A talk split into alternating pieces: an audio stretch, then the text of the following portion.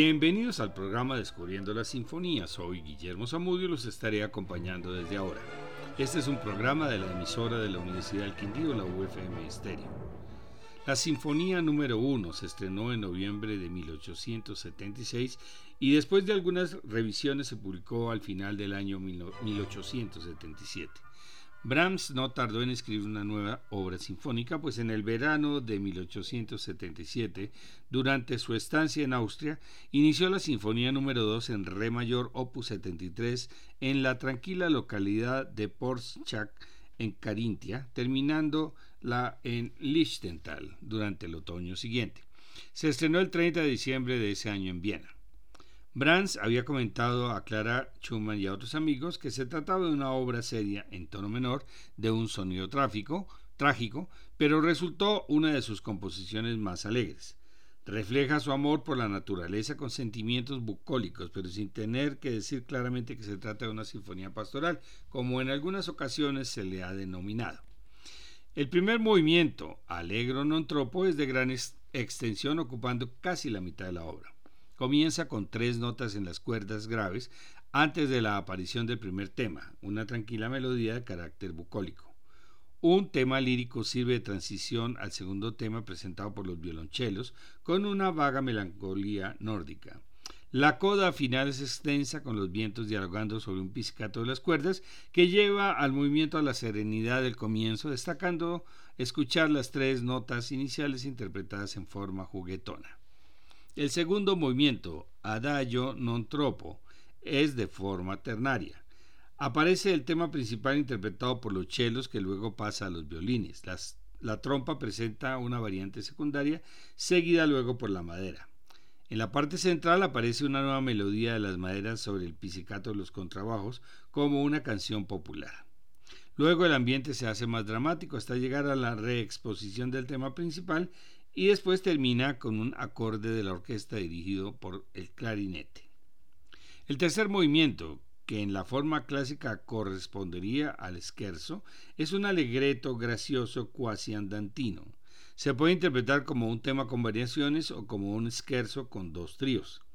El tema principal es presentado por los vientos acompañados por el pizzicato de los chelos. En el primer trío toma parte la cuerda alta, Sigue la reexposición del tema principal y aparece el segundo trío que opone al viento con las cuerdas. Después de una reaparición del tema principal, termina con una coda.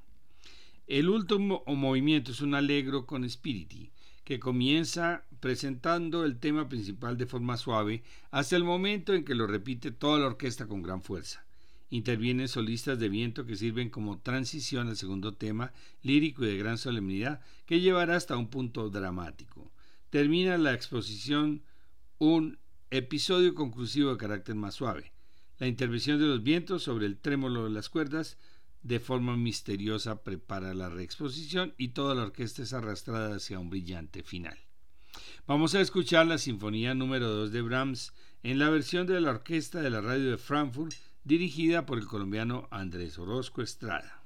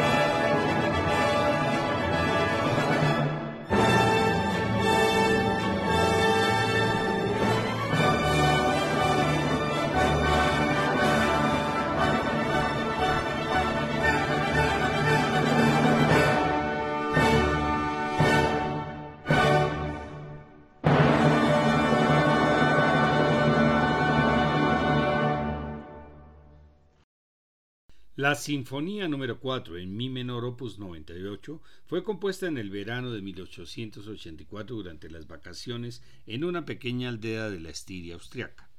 Durante una reunión en su casa con algunos músicos y directores, la obra no fue acogida favorablemente. No gustaba sobre todo el final, por lo tanto no fue estrenada en Viena sino en Meiningen en octubre de 1885. La obra fue bien recibida por el público bajo la dirección de Brahms y realizó una gira por Alemania y Países Bajos dirigiendo su última sinfonía. El primer movimiento, Allegro non troppo, tiene la forma sonata.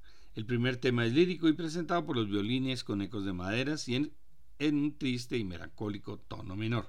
El tema da lugar a diferentes variaciones entre las que se destaca la fanfarria del viento y la romántica variación interpretada por el cello y la trompa y luego repetida por los violines. El segundo tema es presentado por la trompa y la madera. La coda se basa en el tema principal. El segundo movimiento, andante moderato, tiene un tema arcaico como base. La melodía comienza en las trompas y luego pasa a las maderas. Se repiten diversas variaciones hasta que trompetas y violines presentan un interludio creando un ambiente más cálido. Las llamadas de las trompas conducen al segundo tema presentado por fagotes y chelos. Luego sigue un segundo interludio que conduce nuevamente al primer tema. Un tercer interludio emplea formas fugadas en las cuerdas. Después de una nueva aparición del segundo tema, llegamos a la coda que empieza con una variación misteriosa del primer tema en clarinetes y fagotes, acompañados por el murmullo de cuerdas y timbales. El tercer movimiento, alegro y jocoso, ocupa el lugar del esquerzo. Es de carácter alegre y juguetón, empleando una instrumentación no habitual en Brahms, pícolo, clarinete, contrafagot y triángulo. El tema principal es rítmico y emplea dos variaciones, una cantabile y otra más festiva como una fanfarria.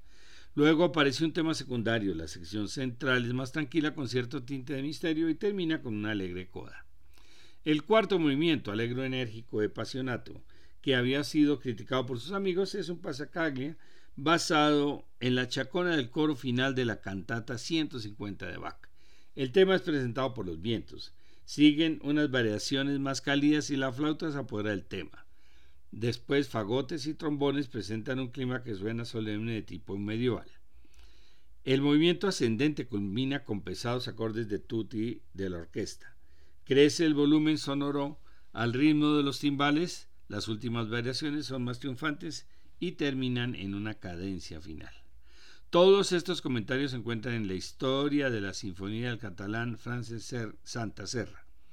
Clara Schumann murió en mayo de 1896 y poco después Brahms enferma de cáncer y muere en abril del de 1897. Vamos a escuchar la Sinfonía número 4 de Brahms con la Orquesta de la Radio de Frankfurt dirigida por Andrés Orozco Estrada.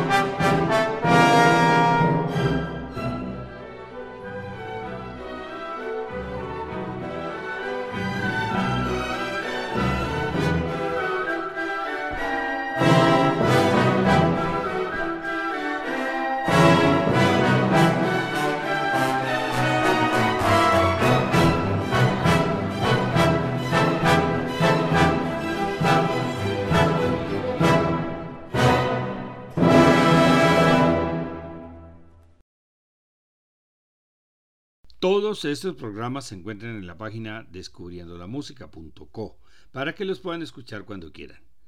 En la segunda parte del programa vamos a escuchar las 11 danzas húngaras que nos faltaron en el programa pasado, de la número 11 a la número 21, con la Orquesta Filarmónica de Viena dirigida por el maestro Claudio Abado. En el próximo programa ya llegamos a uno de los compositores más conocidos por el gran público. Sus melodías románticas y su vida apasionada cautivó al pueblo durante varias generaciones. Una música sentimental y fácil de comprender, lo que lo han convertido en el músico ruso más importante. Estamos hablando de Piotr Ilyich Tchaikovsky. Les esperamos. Gracias por su audiencia, buenas noches y felices sueños.